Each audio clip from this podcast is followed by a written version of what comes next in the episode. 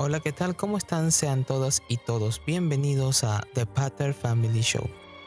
En este caso veremos que el derecho objetivo hace referencia a las normas jurídicas en general y el derecho subjetivo es el poder que tienen los ciudadanos como titular de los derechos concedidos por el derecho objetivo a proceder sobre estos derechos para satisfacer sus propios intereses. Es un poco enredado ese concepto, ¿no? El derecho está conformado por derecho objetivo y derecho subjetivo. Estos conceptos no son contrapuestos, sino que se complementan para crear el ordenamiento jurídico de un Estado. No hay posibilidad de que haya un derecho objetivo que no conceda derechos, ni un derecho subjetivo que no dependa de una normativa. Se necesitan mutuamente entre ellos, ¿no? Mientras que el derecho objetivo hace referencia a las normas y reglas que regulan la vida cotidiana de las personas, el derecho subjetivo hace referencia a las facultades que nacen para los ciudadanos para que ejerzan los derechos que contienen el derecho objetivo. Así, por ejemplo, el derecho subjetivo es un derecho de decisión de las personas para proceder con el derecho.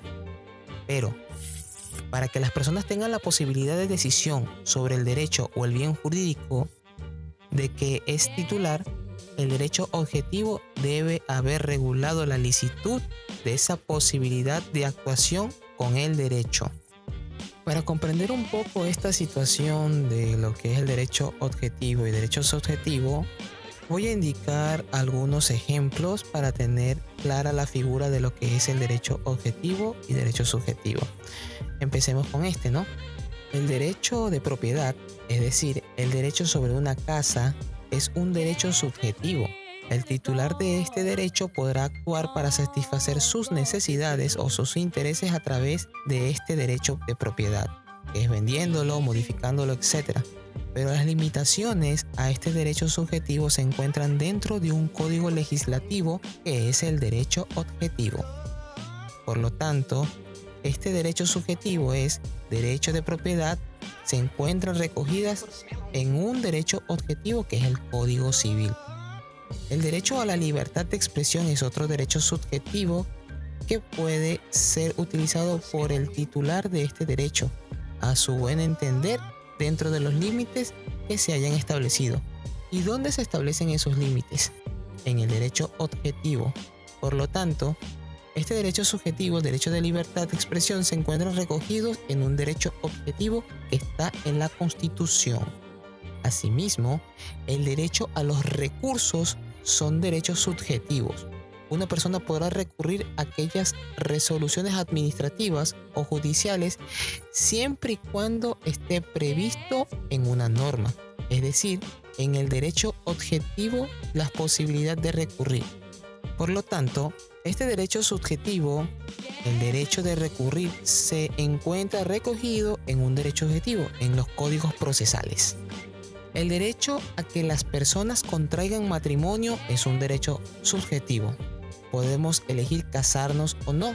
No es obligatorio, sino que es una potestad o facultad. Ahora bien, si se elige casarse, se tendrá que seguir las reglas estipuladas en el derecho objetivo, en este caso el Código Civil. Por ejemplo, respetar el número de testigos para su validez, tener la edad adecuada, etc. Las diferencias que hay entre el derecho objetivo y subjetivo la vamos a indicar, ¿no? Primero, el derecho objetivo es un conjunto de normas jurídicas en general. En cambio, en el derecho subjetivo son facultades que otorgan las normas jurídicas para los ciudadanos. En el derecho objetivo son coercitivas estos derechos. En cambio, en el derecho subjetivo no son coercitivas. En el derecho objetivo establecen derechos subjetivos. En el derecho subjetivo está limitado por el derecho objetivo. En el derecho subjetivo está formado por un supuesto hecho, o sea, situaciones que provocarían la actuación de la norma y una consecuencia jurídica. En cambio, en el derecho subjetivo no tiene una estructura común. En el derecho objetivo son funciones permisivas o prohibitivas. En cambio, en el derecho subjetivo son permisivo o facultativo derivado de la norma. Y bueno, hasta aquí lo que es con relacionado al tema del derecho objetivo y el derecho subjetivo.